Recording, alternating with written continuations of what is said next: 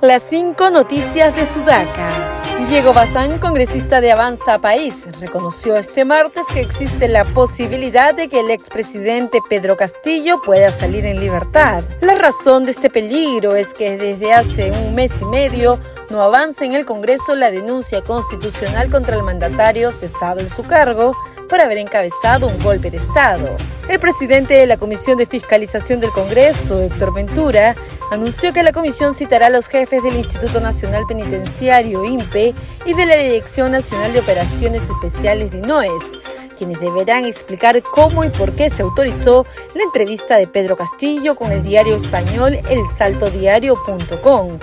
Ya es demasiado. Castillo no solo lanza mensajes de odio desde el penal en sus redes, sino que ahora da entrevistas para medios internacionales, dijo Ventura.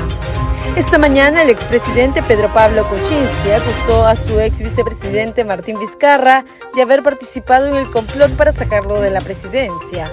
Es un oportunista que le hizo bastante daño al Perú, dijo PPK en referencia a Vizcarra, de quien dijo haberse aliado a Keiko Fujimori para obligarlo a renunciar antes de su desilusión.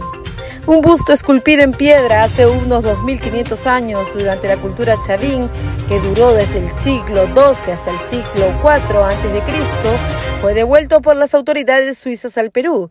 La reliquia conocida como cabeza clava fue interceptada por la policía helvética cuando unos delincuentes intentaron ingresarla a través de la aduana de Basilea.